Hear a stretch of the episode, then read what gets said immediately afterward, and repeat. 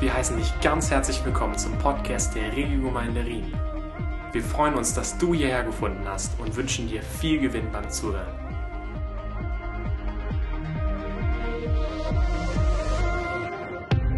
Bevor es losgeht, würde ich gerne noch zwei Special Guests begrüßen, nämlich Rebecca und Becky. Wo sind die? Ah, hier. Also, Kurze Erklärung, das sind zwei Ladies äh, aus Bedford, die in der King's Arms Church sind. Und die eine, Rebecca, die ist äh, auch beim ersten Ortenberg dabei gewesen, mit Teil vom Team. Sie ist äh, einerseits Engländerin, aber irgendwie während der Konferenz hat sie sich dann geoutet, dass sie außerdem auch Deutsch ist. Sie war erst undercover und jeder dachte, die versteht nichts. Und plötzlich hat sie vollkommen perfektes Deutsch geredet. Ähm, und ihr seid irgendwie auf einer Deutschland-Tour. Das klang alles sehr abenteuerlich. Ihr habt äh, den Matthias besucht. Ihr wart auch gestern bei Lidis 30-jährigen Geburtstag und äh, wir wollen euch von Herzen willkommen heißen hier in unserer Mitte. Schön, dass ihr da seid.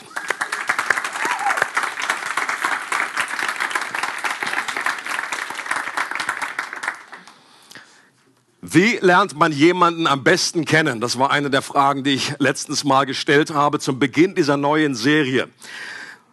Man findet heraus, wofür sein Herz schlägt, was ihn begeistert, was erfreut die Person, woran hat sie gefallen. Wenn Jesus zum Beispiel im Heiligen Geist sich freut, wie es im Lukas-Evangelium heißt, dann ist gut herauszufinden, wo, wofür, worüber freut er sich? Warum ist er begeistert? Weil das hilft mir, Jesus besser kennenzulernen. Man weiß nicht nur etwas über eine Person, sondern man lernt eine Person selber kennen. Das gilt bei uns als Menschen so. Das gilt eben auch so, wenn wir Gott kennenlernen. Ähm, Henry Scougal, oder Skugau oder wie auch immer, ich weiß nicht wie sie, ein, war ein ganz normaler schottischer Christ. Der hat gelebt im 17. Jahrhundert.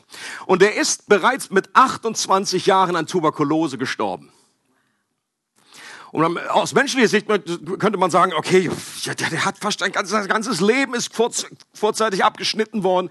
Ein Jahr bevor er gestorben ist, hat er einen Brief geschrieben an einen Freund von, ihr, er, von ihm. Er wollte eigentlich überhaupt nicht, das war nie die Absicht, dass dieses Buch veröffentlicht wird. Er wollte kein Buch schreiben, sondern er hat einfach einen Bericht geschrieben, wie das aussieht, wie man wirklich als Christ lebt.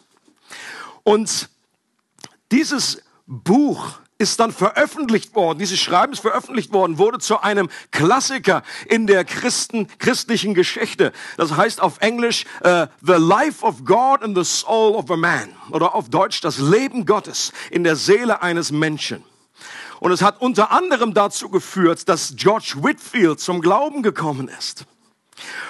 Und für mich ist das ein unglaublicher Beweis für das, was Gott tun kann durch unser Leben. Denk bitte niemals, dass du nicht genug Fähigkeiten hast, dass du vielleicht nicht genug alt bist oder noch nicht, äh, noch nicht genug alt oder dass du schon zu alt bist.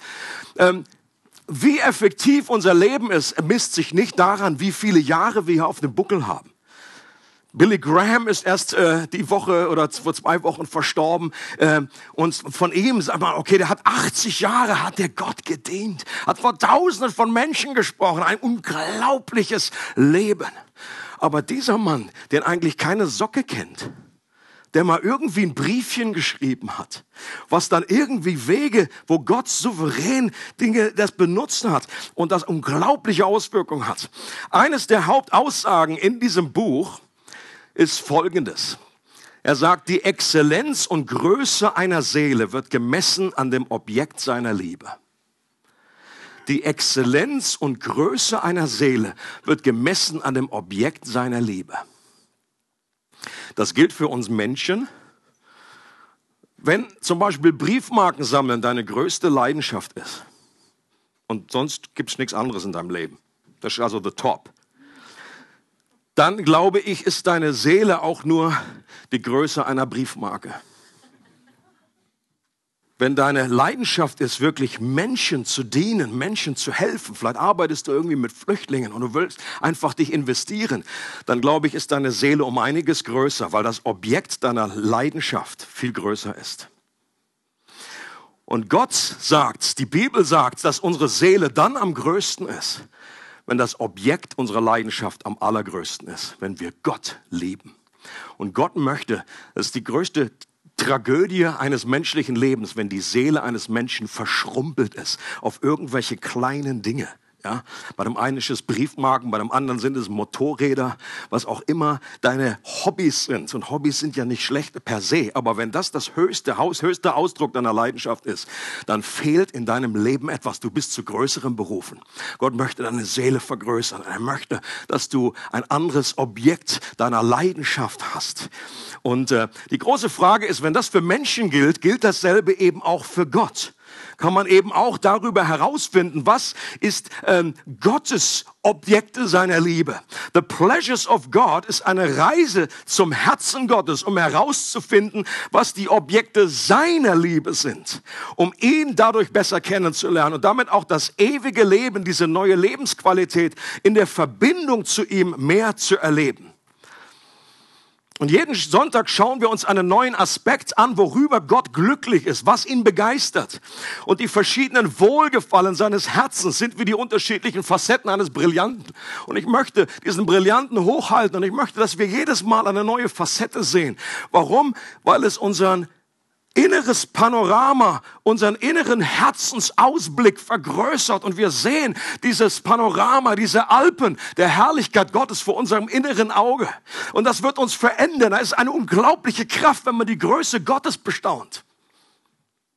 Und im letzten, in der ersten äh, Preach ging es darum, dass Gott wohlgefallen hat an seinem Sohn. Es ging um dieses zentrale Thema und wir haben uns die verschiedenen Bibelstellen angeschaut, wo plötzlich Jesus anfängt zu leuchten und eine Stimme kommt vom Himmel. Dies ist mein geliebter Sohn, an dem ich wohlgefallen habe. Und die andere parallele Stelle, die so ähnlich aussieht, aber doch ein anderes Bild bringt bei der Taufe, wo wieder eine Stimme vom Himmel kommt. Dies ist mein geliebter Sohn, an dem habe ich wohlgefallen. Aber hier kommt eine Taube und der strahlende Glanz seiner Herrlichkeit ist sein Wohlgefallen. Der Vater sieht den hellen Strahl, diesen Lichtglanz, dass sein Angesicht hell erleuchtet ist wie die Sonne. Und er freut sich über den Ausdruck seiner Sanftmut, äh, symbolisiert durch diese Taube. Und die Freude über den Sohn entspringt nicht nur seiner Majestät und nicht nur seiner Sanftmut, sondern die, durch den genialen Mix von beidem. Es ist Meekness and Majesty in einer unglaublichen Harmonie und Verbindung wie Jonathan Edwards das ausgedrückt hat, die bewundernswerte Verbindung der verschiedenen Vortrefflichkeiten Christus, Christi. Die für bewundernswerte Verbindung der verschiedenen Vortrefflichkeiten Christi. Dass er nicht nur Löwe ist, dass er nicht nur Lamm ist, dass er Löwe und Lamm ist zur selben Zeit. Und das ist eine der Gründe, warum Gott das glücklichste Wesen im Universum ist. Der Sohn Gottes ist schon immer das Panorama von Gottes Vollkommenheit gewesen. Von aller Ewigkeit, er hat Gott mit unglaublicher Befriedigung die göttliche Herrlichkeit Gottes im Angesicht Jesu angeschaut. Gott war nie allein. Er war immer angefüllt mit vollkommener Freude. Gott musste nicht erst etwas schaffen, um irgendwie ein bisschen Spaß in seinem Leben zu haben. Er war immer schon voll mit Freude, weil er diese Herrlichkeit Gottes im Angesicht seines Sohnes gesehen hat, was ja letztendlich der Ausdruck seiner eigenen Herrlichkeit ist. Und bei Gott ist es eben kein Narzissmus. Bei uns Menschen ist es Narzissmus, wenn wir uns in uns selber verlieben. Bei Gott, es muss bei Gott so sein, weil es nichts Höheres gibt, keine höhere Leidenschaft, keine höhere äh, Schönheit im Universum. Und es gibt einen anderen zweiten zentralen Grund dafür, warum Gott das glücklichste Wesen im Universum ist. Und den betrachten wir heute. In Psalm 135, der, der beginnt damit, dass wir den Namen des Herrn loben sollen. So fangen ja viele Psalmen an und sagen, lobt meinen Namen, sagt Gott. Oder der Psalmdichter. Und warum sollen wir ihn loben? Weil der Herr gut ist weil er sich Jakob zu seinem Eigentum erwählt hat, heißt es da. Dann sagt der Psalmist, weil er groß ist, größer als alle Götter. Und dann kommt die für heute zentrale Aussage, Psalm 135, Vers 6. Alles, was dem Herrn wohlgefällt, tut er. In den Himmeln und auf der Erde, in den Meeren und in allen Tiefen. Hier, wir, wir, in dieser Predigtserie geht es immer wieder um diesen Begriff Wohlgefallen. Das wäre die deutsche Übersetzung von Pleasures. Was ist Gottes Wohlgefallen? Und hier wird zum Ausdruck gebracht, woran hat Gott Wohlgefallen? Es wird uns gesagt, alles, was dem Herrn wohlgefällt, tut er in den Himmeln und auf der Erde, in den Meeren und in allen Tiefen. Dasselbe, etwas anders ausgedrückt, finden wir in Psalm 115, Vers 3. Unser Gott ist in den Himmeln. Alles, was ihm wohlgefällt, tut er. Und die Facette des Brillanten, die wir heute betrachten, kann man so formulieren. Das Wohlgefallen Gottes in allem, was er tut. Das ist die Überschrift und das ist das Predigtthema von heute. Das Wohlgefallen Gottes in allem, was er tut. Was ist damit gemeint? Gemeint ist damit, dass Gott nur das tut, was ihm wohlgefällt. In allen seinen Entscheidungen. In all dem, was er erschaffen hat, in all dem, was er wirkt. Er tut nur das, was ihm wohlgefällt. Und dass Gott durch nichts davon abgehalten werden kann. Oder anders ausgedrückt, Gott kann nicht gezwungen werden, etwas zu tun, was ihm nicht gefällt.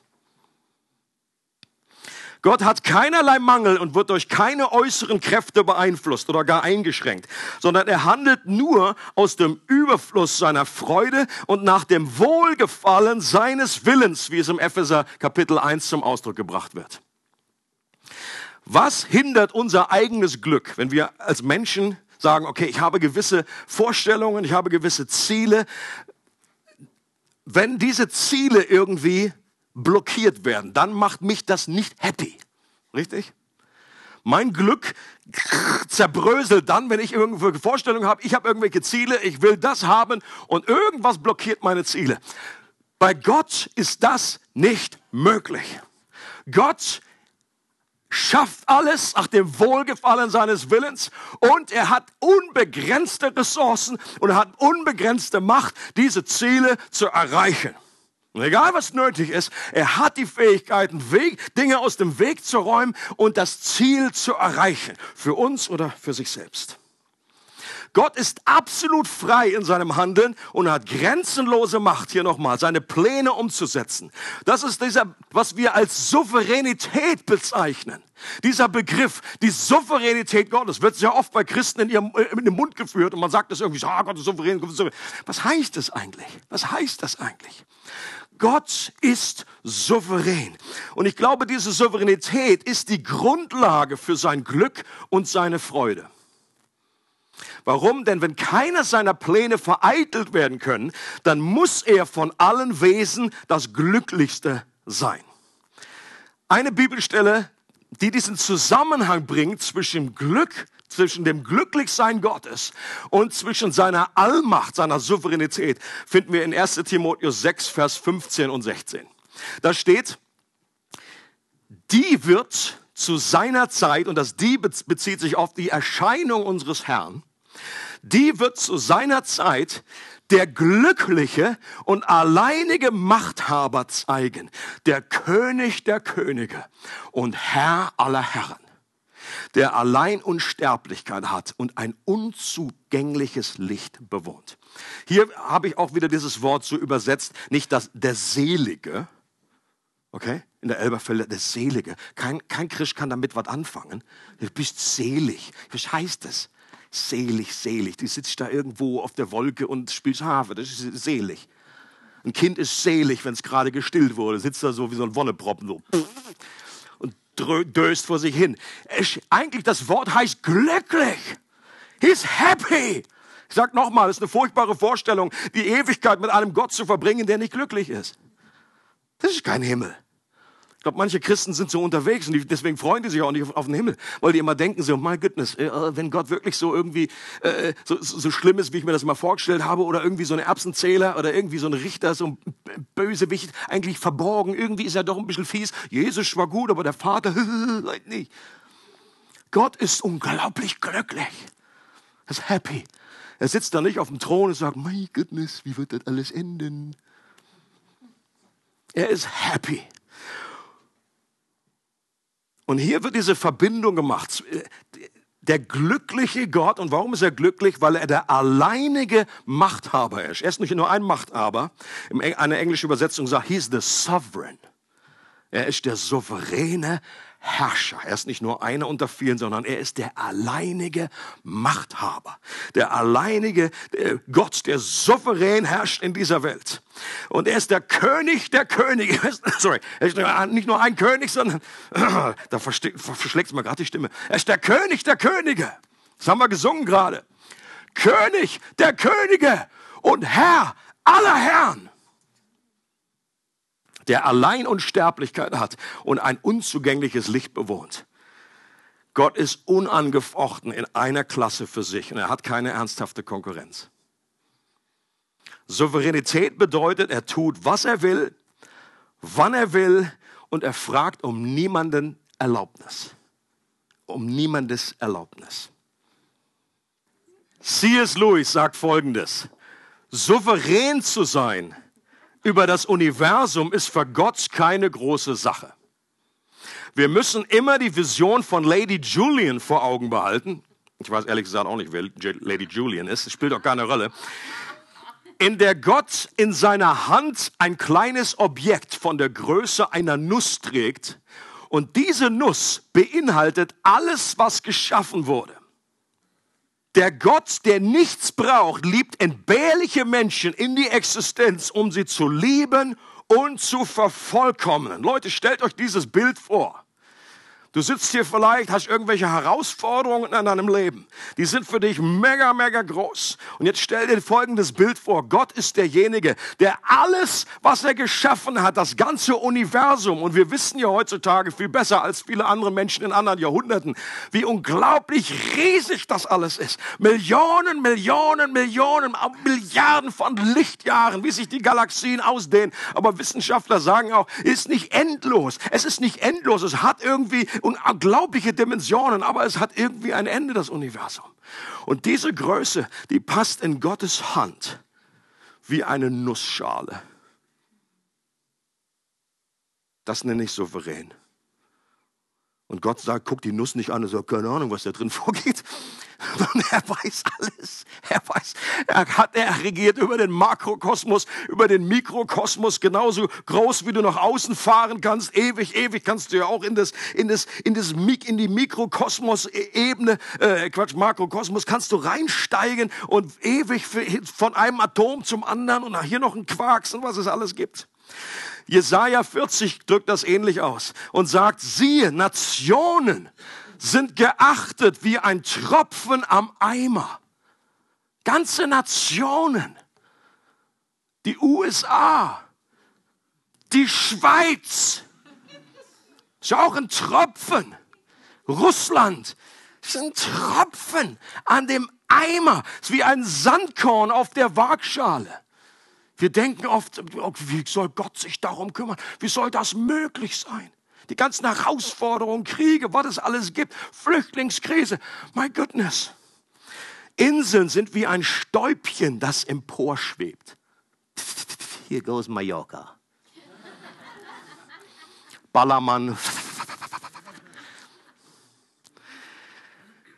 Und wir erleben das auch im Leben von Jesus immer wieder wie Jesus souverän ist. Ich liebe seine Souveränität. Wenn Leute gedacht haben, jetzt haben wir ihn in der Ecke, jetzt haben wir ihn eingekreist, jetzt haben wir irgendwie äh, ihn so in einer Zwickmühle, dass er gar nicht da raus kann.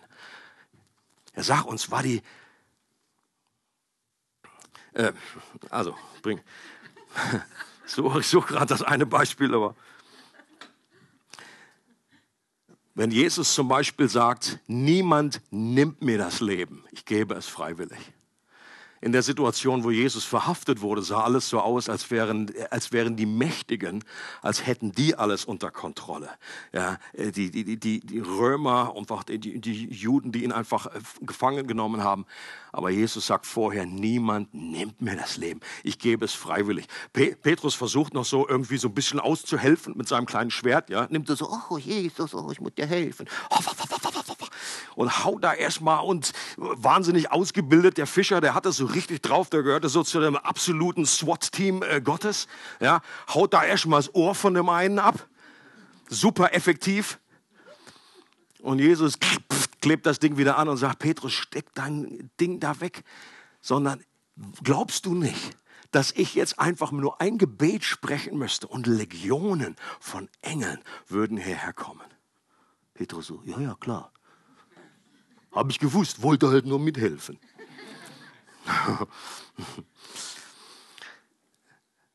Patrick Johnston hat ein berühmtes Buch geschrieben, Gebet für die Welt ist so ein, ganzer, so ein ganzes Buch, wo einfach alle Nationen aufgeführt werden und wieder ist der Stand der Dinge, wie ist die politische Situation, wie sind die Christen, wie sind die Kirchen da. Das ist einfach eine gute Grundlage, um zu beten. Und er sagt Folgendes, folgendes Zitat schreibt er in diesem Buch. Alle die erstaunlichen Kräfte, die heute auf der Erde entfesselt sind und die die Erde erzittern lassen, werden von unserem Herrn Jesus Christus entfesselt. Er bezieht sich dabei auf das Buch der Offenbarung, wo es heißt, Jesus der Einzige, der dieses Siegel des Buches öffnen darf. Er ist der Einzige, der die Kontrolle hat, der souverän ist. Er regiert heute, sagt er. Nicht irgendwann erst, nein, heute. Er, er, sitzt im Kontrollzentrum des Universums. Er ist die einzige letzte Ursache. Alle Sünden der Menschen und alle Ränke des Teufels müssen letztendlich nur die Herrlichkeit und Herrschaft unseres Erlösers verstärken. Das gilt für unsere Welt heute. In Kriegen, Hungersnöten, Erdbeben oder dem Bösen, das augenscheinlich zunimmt. Alle Handlungen Gottes sind gerecht und liebend. Wir haben uns zu sehr auf den Feind ausgerichtet und können den Aspekt der geistlichen Kampfführung in der Fürbitte leicht übertreiben. Wir müssen uns wieder mehr auf Gott ausrichten, damit wir das Lachen des Glaubens lachen können in dem Wissen, dass wir Macht über die Macht des Feindes haben.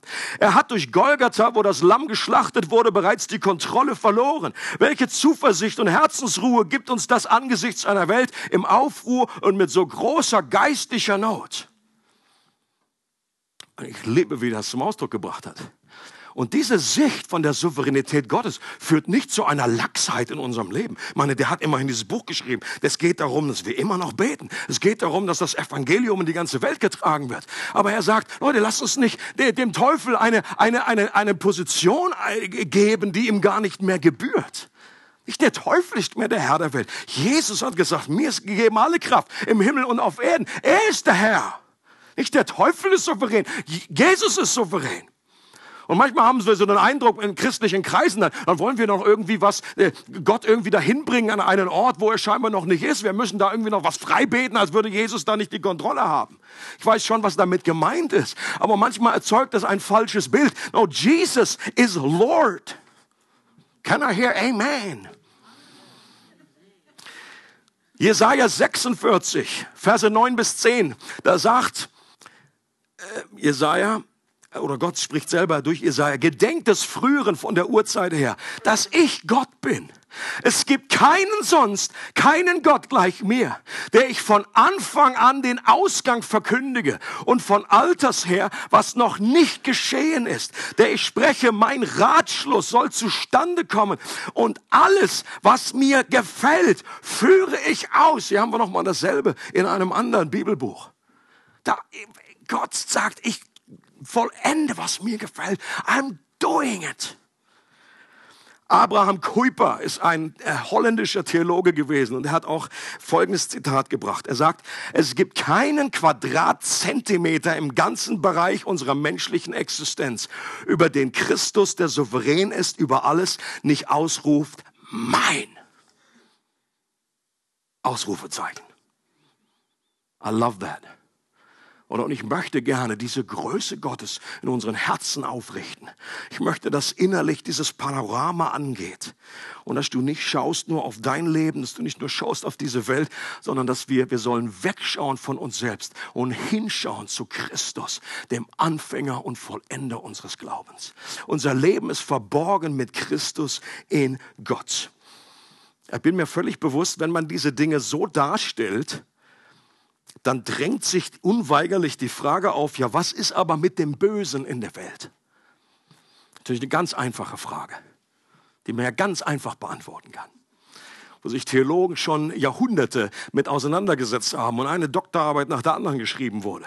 Und man dann doch letztendlich zum, zum Schluss kommen kann, in der Gänze kann man es nicht erklären. Es bleiben immer noch Fragen offen. Was ist mit den Naturkatastrophen?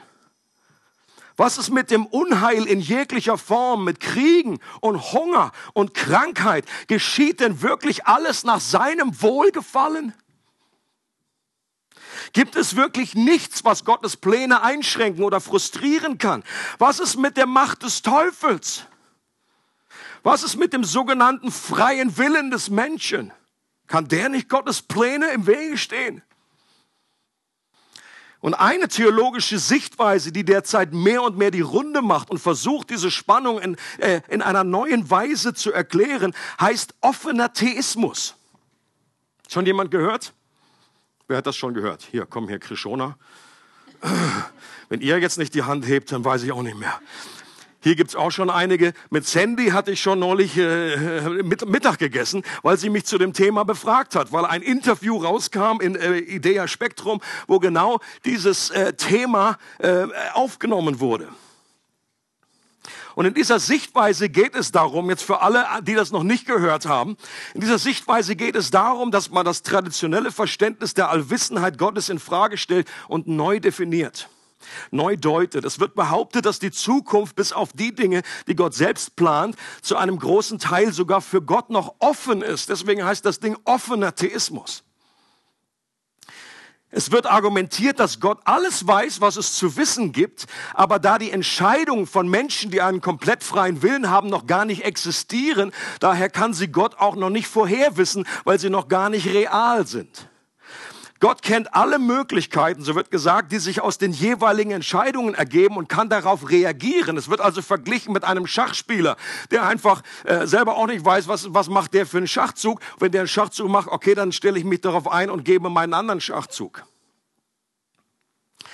Gott passt sich den neuen Begebenheiten immer wieder an und nimmt auch Risiken auf sich. Das beinhaltet diese Sicht. Das war ein gewisses Risiko, äh, den Menschen da einen freien Willen zu geben ähm, oder auch manche anderen Entscheidungen. Es wird behauptet, dass die Sicht, dass Gott die gesamte Zukunft vorausweist, nicht aus der Bibel selbst kommt, sondern mehr durch griechische Philosophie beeinflusst wurde. Und um diese Sicht zu vertreten, beruft man sich auf einige Stellen, die scheinbar vermitteln, dass Gott auf gewisse Entwicklungen reagiert. Wenn zum Beispiel, haben wir alle schon, wenn wir in der Bibel lesen, ähm, wenn wir das schon mal gelesen haben, die haben das, die einem aufgefallen sind. Wenn es zum Beispiel heißt, es reute den Herrn, es gereute ihn. Und das klingt so, als wenn irgendwie Gott das gar nicht wollte und dann äh, hat es jetzt neue Informationen bekommen und hat gesagt, okay, es gereute ihn, dass er den Menschen in dieser Art äh, geschaffen hat. Äh, oder Gott ist überrascht, heißt es manchmal. Oder er ist betrübt. Warum ist Gott betrübt, wenn er sowieso alles weiß? Oder er weiß, oder eben er weiß es nicht genau. Zweite Könige 20 wird berichtet, wie Jesaja zum König Hiskia geht und ihm ankündigt im Auftrag Gottes, dass er sterben wird. Hiskia betet und Gott gibt ihm noch weitere 15 Jahre. Das sind alles so äh, äh, Situationen oder Begebenheiten, die dann praktisch dieses, dieses, diese Vorstellung einfach unterfüttern. Und diese Sicht versucht eine nachvollziehbare Antwort auf das Leid und das Böse in der Welt zu geben. Ein Zitat von einem Vertreter von dieser Sicht, John Sanders, der sagt, Gott hat keine spezifische und göttliche Absicht für jede einzelne Erscheinung des Bösen. Wenn ein zwei Monate altes Kind einen schmerzhaften und unheilbaren Knochenkrebs bekommt, der Leiden und Tod bedeutet, dann ist das sinnloses Übel. Der Holocaust war sinnloses Übel. Die Vergewaltigung und Zerstückelung eines jungen Mädchens ist sinnloses Übel. Der Unfall, der den Tod meines Bruders verursacht war, verursachte, war eine Tragödie. Gott hat keinen spezifischen Plan im Sinn für diese Ereignisse. Und ich kann absolut nachvollziehen, dass man als Mensch, wenn man das jetzt so formuliert, dazu geneigt ist zu sagen, ja, das wäre ja gut, wenn das so wäre das würde ja gerade Sachen entspannen oder das würde so ein bisschen scheinbar ähm, dieses, dies, diesen Stachel etwas entfernen von dieser Art und Weise, wie man, wie, wie man Gott sieht und es würde ihn so ein bisschen rausnehmen aus dieser, aus dieser Verantwortung und dann geschehen einfach irgendwelche Dinge, die einfach Gott selber nicht voraus wusste. Die Frage ist nur, sagt die Bibel, dass es so ist oder nicht? Das ist die zentrale Frage. Frage ist nicht, was sagt irgendeine Person, was sagt der, was sage ich. Die Frage ist, wie stellt sich Gott selber vor in der Bibel? Und auch wenn ich persönlich grundsätzlich absolut dafür bin, auch über den theologischen Tellerrand zu gucken, und ich vertrete selber manche äh, äh, ähm, Sichtweisen, die, die nicht gerade im Mainstream sind. Aber meine persönliche, von dem, was ich bisher mitbekommen habe, was ich bisher studiert habe darüber, ist, ich, dass ich dieser Sichtweise kritisch gegenüberstehe und ich nicht glaube, dass sie richtig ist.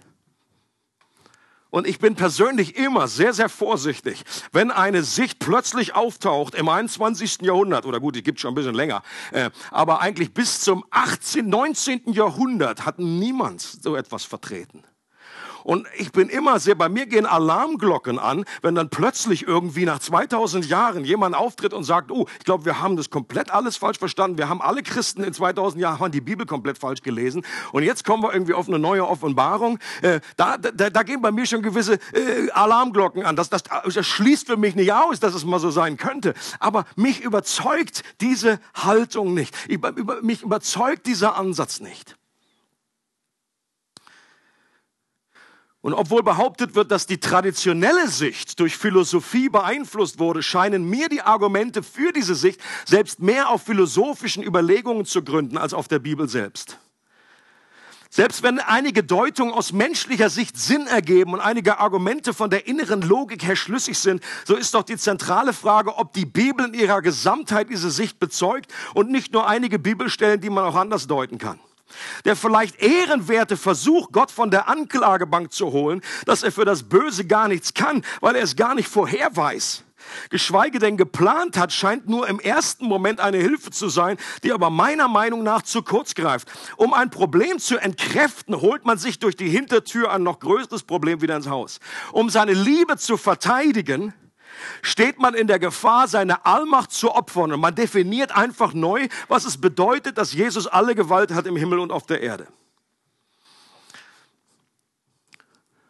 Und so wird eben äh, behauptet in diesem Zusammenhang, ja, wir wollen einfach konsequent von Gottes Liebe her die Dinge definieren. Nur ich würde sagen, wir müssen Gott überlassen, wie er Liebe definiert. Und wir müssen das nicht selber. Wenn ich selber als Mensch anfange und sage, ja, das ist liebevoll und das nicht. Wenn ich selber definiere, was Liebe ist, dann komme ich, dann muss ich zu einem falschen äh, Schluss kommen. Aber die Bibel ist voll von Stellen, wo es irgendwie so, äh, wo, wo Gott eben äh, äh, wo, wo man das nicht wegdiskutieren hat. Das sind nicht nur so ein paar Stellen, sondern das sind Hunderte, das sind Tausende von Stellen, wo Gott souverän eingreift, wo er Herr ist über Leben und Tod. Und ich glaube, dass die traditionelle Sicht um einiges besser im Gesamtzeugnis der Schrift begründet ist, auch wenn Spannungen und Fragen bleiben. Und ich gebe das bewusst euch weiter, damit wir selber sensibel werden für das, was, was einfach auch rumschwirrt für, für, für theologische Meinungen. Dass wir Dinge prüfen. Dass wir nicht einfach nur hören, zwei Zitate und so, ja, das klingt gut, das nehme ich auch, sondern überprüfen. Äh, weil ich glaube, das hat immense Auswirkungen. Es hat Auswirkungen in der Seelsorge. Es hat Auswirkungen, wenn du in eine Krisensituation geraten bist. Wie du Gott verstehst.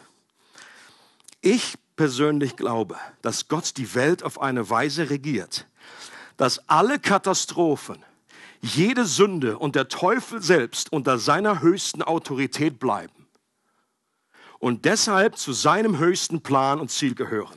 Gott hat eine Welt geschaffen, in der Sünde möglich ist.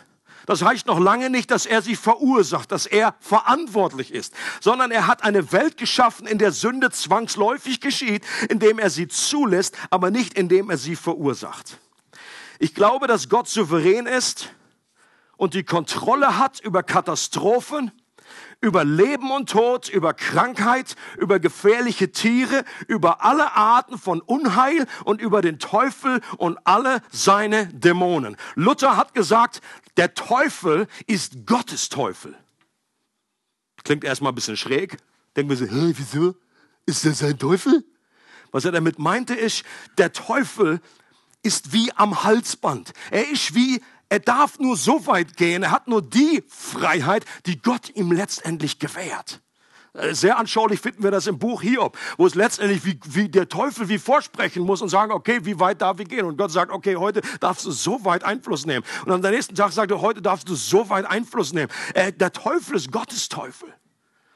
Leute, lasst uns nicht den Teufel auf eine Ebene bringen. C.S. Lewis hat gesagt, der Teufel ist nicht der Widersacher Gottes, sondern er ist der Widersacher von Erzengel Michael. Das, das ist die, Gott ist der Schöpfer. Äh, der Teufel ist ein Geschöpf, ein Engel. Michael ist ein Geschöpf. Er selber ist ein Engel. Das ist die Ebene, auf der wir uns befinden. Er ist, der Wider, ist nicht der Widersacher Gottes. Wenn Jesus zurückkommt, es heißt, er wird das Böse, er wird es einfach äh, auslöschen, er wird einfach den, den Bösen äh, erschlagen mit dem, mit dem Schwert seines Mundes. Jesus wird nochmal gähnen und dann wird das alles vorbei sein. Dann muss ich Jesus, Gott ist souverän, Leute. Und dass es heute überhaupt noch das Böse gibt, ist, weil Gott es noch zulässt in dieser Zeit. Und klar wirft das Fragen auf. Ich behaupte nicht, dass es einfach ist, alles zu verstehen. Das sind einfach Spannungen, die aufgebaut werden. Aber wir, wir entgehen diesen Spannungen nicht, indem wir einfach eine völlig neue äh, Theorie darüber entwerfen. Ich glaube, dass Gott auch die Details unserer Zukunft kennt und weiß, welche Worte auf unserer Zunge sind, auch wenn wir sie noch nicht mal ausgesprochen haben. Psalm 139, Vers 4. Bevor ich geredet habe, Herr, wusstest du es schon. Ich glaube, dass es aus Gottes Perspektive keinen Zufall gibt und er keine Risiken eingeht. Wir sollen Risiken eingehen. Warum? Weil Gott keine Risiken eingeht. Weil wir wissen, dass er die Dinge plant. Weil er, wir wissen, dass es einer, dass er souverän ist. Und wir Risiko, Risiko beinhaltet, dass man Dinge einfach nicht weiß dass man nicht komplett alle Informationen hat. Ich behaupte, Gott hat alle Informationen. In Sprüche 16, Vers 33 heißt es, selbst wenn wir das loswerfen, dann fällt es so, wie der Herr es will. Okay? Das ist eine ganz alltägliche Story, ganz alltägliches Beispiel. Du wirfst das los pff, und du denkst natürlich, ja, das ist good luck, das ist luck. Das ist einfach Glück. Aber selbst in solchen Kleinigkeiten ist Gott souverän und er bestimmt den Ausgang. Das ist übrigens kein, dieser, diese, diese Bibelstelle ist keine Ermutigung, ins Casino zu gehen. Nicht jetzt, dass hier ein Fuchs darauf kommt. Gott, es ist meine Lösung für mein Problem. Ich spiele Roulette und du bestimmst den Ausgang. Und dann wird noch fleißig gebetet vorher. Das kann man ja mal machen. Nur das Problem ist, wir haben es schon gemacht. Aber es war eine Ausnahme zum Geburtstag meiner holden Frau. Ähm, und gleichzeitig gibt es da eine große Versuchung. Ich glaube, man hat es fast körperlich gespürt. Die Habsuchtdämonen, die da durchmarschiert sind, durch diesen Casinosaal, wo die Leute einfach so eine Augen bekommen haben hier, wenn fünf Tischen gleichzeitig gespielt haben. Und, und, und die Tatsache, dass jeder den anderen kontrolliert, das spricht ja auch für sich. Okay? Da ist keine große, oh, wir vertrauen euch. Ja, selbst die Leute, die da angestellt werden, der eine wird vom anderen bewacht und die gehen an, nach zehn Minuten tauschen die wieder alle aus, damit man bloß nicht behumsen kann. Crazy. Warum sage ich das alles? Sprüche 19, Vers 21. Da heißt es, viele Gedanken sind im Herzen eines Mannes. Manche Frau würden sagen, nicht so viele. Er ist wieder in seiner Nothing Box. Guten Gedanken hatte er letzte Woche. Aber die Bibel sagt, viele Gedanken sind im Herzen eines Mannes. Aber der Hauptpunkt ist, aber der Ratschluss des Herrn, er kommt zustande. Oder Sprüche 21, Vers 1. Wie Wasserbäche ist das Herz eines Königs in der Hand des Herrn. Wohin immer er will, das heißt Gott, nicht der König, wohin immer er will, neigt er es. Und wir denken doch, wenn wir so Nachrichten anschauen und so, sind es die, die Trumps dieser Welt, die Putins dieser Welt, die Kim Jong-uns dieser Welt.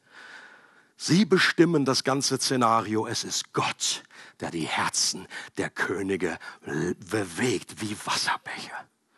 Das heißt, er ist souverän. Gott kannte den Namen von König Kyros, bevor der überhaupt geboren wurde. Leute, die Tatsache, dass es in der Bibel überhaupt Prophetie gibt, macht diese andere Sicht etwas schwierig. Wenn es Prophetie gibt, dann gibt es einfach Vorhersage bis hin zu solchen kleinen Details, die eigentlich so mit der ganzen roten Faden der Bibel nicht so wahnsinnig viel zu, viel zu tun haben, dass sogar der Name, dass da ein, ein Ehepaar sagt, okay, wir nennen unseren Kleinen, wie nennen wir den? Gyros du sollst Kyros heißen. Und die wussten in dem Moment natürlich nicht, dass sie eine Prophetie erfüllen, die schon irgendwie Jahrzehnte, Jahrhunderte vorher ausgesprochen wurde. Das ist das, was in der Bibel offenbart ist.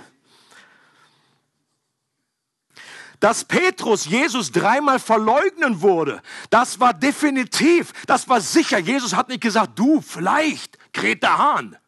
Oder auch nicht. Man weiß es nicht. Greta Hahn auf dem Mist, ändert sich das Wetter oder es bleibt, wie es ist.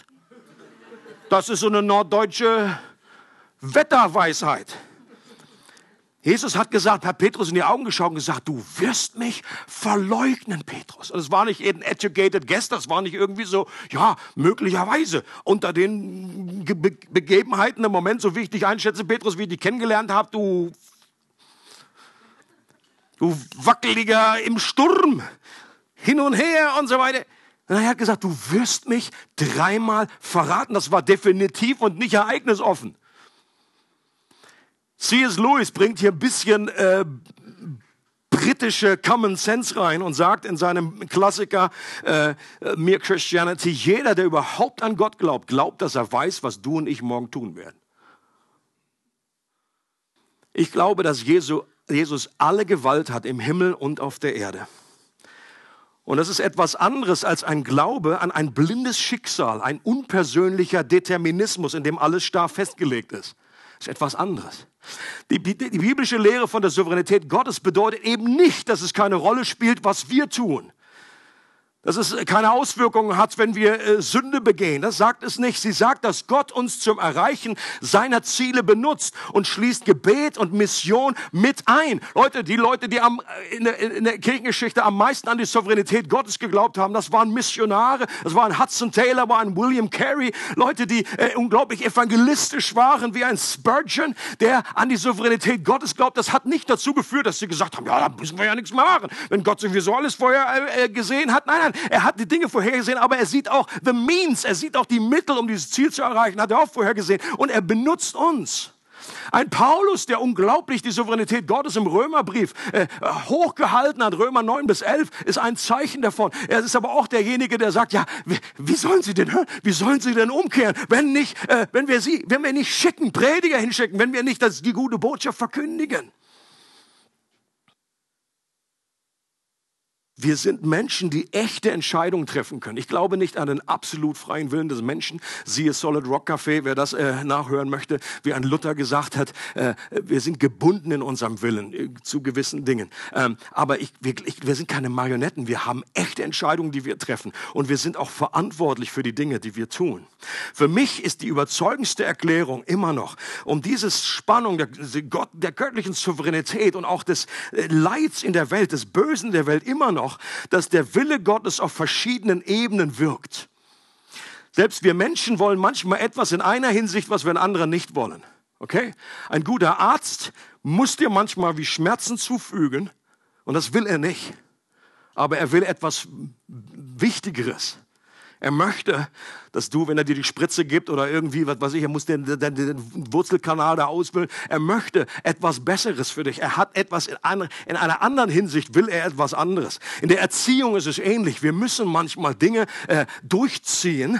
Wir müssen manchmal ähm, unsere Kinder ähm, erziehen und ihnen dann auch irgendwie eine Strafe aufbrummen. Warum? Weil wir etwas anderes mehr wollen. Ein Richter der vielleicht die Person, die vor ihn kommt, die ihn persönlich kennt. Mensch, wir haben, wir sind zusammen in einer Klasse gewesen in der Schule. Ich aus persönlicher, ich möchte dich nicht verurteilen, aber er muss es machen. Er will es in anderer Hinsicht doch. Warum? Weil sonst das ganze juristische System kollabiert. Er, er, er will es in einer Hinsicht nicht und er will es. Und wenn bei uns schon diese komplexen äh, Dinge äh, passieren, wie viel mehr in Gott? Und es gibt immer wieder, wir stoßen ständig in der Schrift auf diese unterschiedlichen Dinge. Gott ist gegen den Hass auf sein Volk und doch ordnet er es an, dass sein Volk in Ägypten gehasst wurde. Da heißt es, Gott wandelte ihr Herz, nämlich das Herz der Ägypter, sein Volk zu hassen. Er verstockte das Herz des Pharao, aber er gebietet ihm, sein Volk ziehen zu lassen. Er ist gegen Ehebruch, aber Gott ordnet an, dass Absalom bei den Frauen seines Vaters liegen soll. Er verbietet Rebellion und Auflehnung gegen den König, aber er ordnet an, dass Jerobeam und die zehn Stämme gegen Rehabeam rebellieren sollen. Am besten wird das deutlich in der Story von Josef. Ihr zwar, ihr hattet Böses gegen mich beabsichtigt, sagt Josef zum Schluss zu seinen Brüdern. Gott aber hatte beabsichtigt, es zum Guten zu wenden. Es bezieht sich auf das Böse. Damit er tue, wie es an diesem Tag ist, ein großes Volk am Leben zu erhalten. Der offene Theismus würde sagen, okay, Gott hatte diesen Plan überhaupt nicht. Gott hat nur reagiert auf das Böse. Aber das ist nicht, was dieser Text sagt. Der Text sagt mehr als das. Der Text sagt, nein, dieses Böse, das war böse, auch in Gottes Augen. Aber genau dieses Böse hat Gott eingeplant und benutzt, um ein höheres Ziel zu erreichen. Es das heißt ja sogar, dass er vorher, äh, dass, dass Gott ähm, die, eine Hungersnot in das Land geschickt hat, damit überhaupt äh, sie, losgegangen sind, damit sie überhaupt äh, Essen gesucht haben. Oder, oder in Psalm 105 heißt es, Gott sandte einen Mann vor ihnen her. Josef wurde als Knecht verkauft. Das war in Gottes Plan. Gott hat nicht einfach nur auf das Böse reagiert, sondern seinen Plan verfolgt. Gott betrachtet die Welt und ihre Ereignisse durch zwei verschiedene Objektive. Hier kommt ein für mich hilfreiches Bild. Zwei Objektive. Gott hat ein Teleobjektiv und er hat ein Weitwinkelobjektiv. Okay, nehmen wir ein berühmtes Beispiel, äh, the, äh, 11. September, the Twin Towers. Okay, und das in Verbindung mit diesem Bild. Wenn Gott in seinem Teleobjektiv, dann ist er nah dran an diesem Unglück, was hier geschieht, an dieser Katastrophe, die hier geschieht.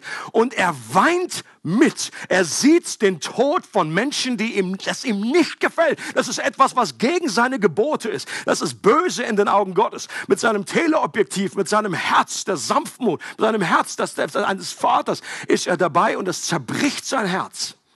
Aber Gott hat auch ein Weitwinkelobjektiv. Und er zoomt innerlich raus und er kann das. Und er sieht diese Tragödie in Beziehung zu allem, das zu ihr führt und von ihr ausgeht. Er setzt es in Beziehung zu allen Zusammenhängen und Auswirkungen, die ein Muster oder ein Mosaik bilden, das sich in alle Ewigkeit hinein erstreckt. Und dieses Mosaik in alle seinen Teilen, seines Gute oder Böse, bereiten ihm Freude. Leute, und ich glaube, das ist beides gleichzeitig möglich in dem Herzen Gottes. Wenn Gott zum Beispiel sieht, durch dieses Unglück wird vielleicht dem, diesem, einem, Islam eine Maske vom, vom Gesicht gerissen, dass Menschen dadurch überhaupt wieder auf der Suche sind nach dem Gott der Bibel, dann ist es etwas, was sein Herz erfreut. Das sind Auswirkungen vielleicht aus dieser Situation heraus. Das ist nur ein Beispiel und wir können das oftmals gar nicht übersehen ein einfacher nachzuvollziehendes Beispiel. Jesus steht am Grab von Lazarus. Der kürzeste Satz der Bibel heißt, Jesus weinte. Und ihr habt, habt sich auch schon mal gefragt, warum Jesus hier weint? Er wusste, dass er in fünf Minuten ihn auferwecken wird. Und ich glaube, das zeigt genau diese beiden Aspekte, die im Herzen von Gott und auch im Herzen von Jesus sind. Ähm, er weinte, weil er zerbrochen ist über das Elend in der Welt, weil es immer noch den Tod gibt als den letzten Feind. Und doch war das Sterben von Lazarus Teil des Planes Gottes und dass Lazarus wieder auferweckt würde. Jesus sagte, Lazarus ist gestorben zu seinen Jüngern. Er hat extra noch zwei Tage gewartet, damit er auch gestorben ist. Und er sagt zu seinen Jüngern, Lazarus ist gestorben und ich bin froh um euretwillen, damit ihr glaubt. Und dadurch gab es eine Offenbarung seiner Herrlichkeit, in dem Lazarus von den Toten auferweckt wurde, was wiederum ein Beispiel ist dafür, dass Jesus gesagt hat, ich bin die Auferstehung und das Leben. Und das wurde in die Bibel aufgenommen. Das wird heutzutage an Beerdigungen verkündet, ewig und ewig und dann gemeinsam und ein unglaubliches Echo seiner Herrlichkeit, was durch die ganze äh Geschichte und durch die ganzen Jahrhunderte und Jahrtausende gegangen ist. Und ich glaube, dass Gott aus diesem Anlass, aus diesem Sterben etwas entwickelt hat, dass daraus etwas entstanden ist, was ihm Freude bereitet. Anderes Beispiel, Jesus weint über Jerusalem weil sich sein Volk ihm nicht zuwendet und sie sich nicht um ihn versammeln wollen. Das ist eine echte Trauer. Das ist eine echte Zerbrochenheit über diese Situation. Aber gleichzeitig war es der Plan Gottes, dass ihr Fall, dass Israels Fall, das Heil für die Nationen wird. Und wenn hier Israel nicht gefallen wäre, wenn die sich nicht abgewandt hätten von Gott, dann würden wir hier alle nicht sitzen. Und Gott hat sich daran, an dieser Situation, Sonntagmorgen, heute, whatever, in Rieche, äh, heran, hat er sich gefreut, dass hier Menschen sind, die ihn lieben von ganzem Herzen oder die ihn kennenlernen heute zum ersten Mal. Und ich weiß, dass die Lehre von der Souveränität Gottes nicht immer einfach ist für Menschen in, in einer emotionalen Sicht. Jonathan Edwards war einer der größten Vertreter der Souveränität Gottes. Aber er selber hat eine Zeit gehabt, wo er unglaublich gestruggelt hat, wo er Mühe gehabt hat damit. Ich lese euch dieses Zitat vor. Seit meiner Kindheit war ich voller Vorbehalte gegenüber der Lehre von der Souveränität Gottes. In meinen Augen war das eine schreckliche Lehre. In mir ist es zu einer wunderbaren Veränderung gekommen, was die Lehre von der Souveränität Gottes angeht. Von jenem Tag bis zu diesem, so dass ich kaum jemals auch nur die Spur eines Vorbehaltes dagegen gefunden habe. Im absoluten Sinne. Seitdem habe ich oft nicht nur eine Gewissheit, sondern eine freudige Gewissheit. Diese Lehre erscheint mir überaus wohlgefällig und angenehm. Absolute Souveränität ist das, was ich Gott sehr gerne zuschreibe. Aber meine vorherige Überzeugung war ganz anders. Deshalb für jeden, der vielleicht emotional immer noch damit am Rudern ist oder ähm, wo das irgendwie eine, eine Kröte ist, die man kaum schlucken kann, äh, be of good hope.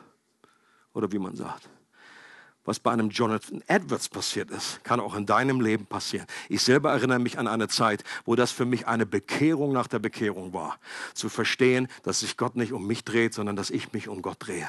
Dass es nicht in erster Linie um meine kleine Welt geht, sondern dass Gott seine Souveränität, seine Herrlichkeit aufrecht erhält. Der Glaube an die Souveränität Gottes erfreut nicht nur Gottes eigenes Herz, sondern kann auch unser Herz erfreuen und uns eine Stabilität und Festigkeit im Glauben verleihen, gerade in Schwierigkeiten. Wir glauben oft an die Güte Gottes, solange alles gut läuft. Kann sich jemand identifizieren? Doch wenn Dinge schlecht laufen, dann stellen wir diese Güte oft in Frage. Die meisten Christen vertrauen meist, dass er die höchste Autorität im Universum ist. Aber in bestimmten Zeiten sitzt er auf der Anklagebank und soll Rechenschaft ablegen über sein Handeln. Wenn wir eine freudige Gewissheit haben, dass Gott absolut souverän ist, die Kontrolle über Makrokosmos und Mikrokosmos und auch über unser Leben hat, dass er alles wirkt nach dem Wohlgefallen seines Willens und er bei denen, die ihn lieben, alle Dinge zum Guten mitwirken lässt. Leute, alle Dinge, auch die, auch die schlimmsten Katastrophen in unserem Leben, selbst unsere Sündhaftigkeit, ähm, die, der, die, die Dinge, die der Feind zum Bösen beabsichtigt hat, zum Guten wendet, dann wird unser Leben auf unerschütterlichem Felsen gegründet sein. Dann werden wir eine Hoffnung haben, die wie ein Anker bei Gott selbst befestigt ist und jeden Sturm übersteht. Wir werden eine Freude besitzen, die zu unserer Stärke wird, weil wir wissen, dass unsere Namen im Himmel angeschrieben sind und dass uns nichts von dieser Bestimmung abbringen kann, weil Gottes Pläne niemals scheitern werden. Für weitere Informationen über unsere Gemeinde besuche unsere Webseite www.regelgemeinde.ch.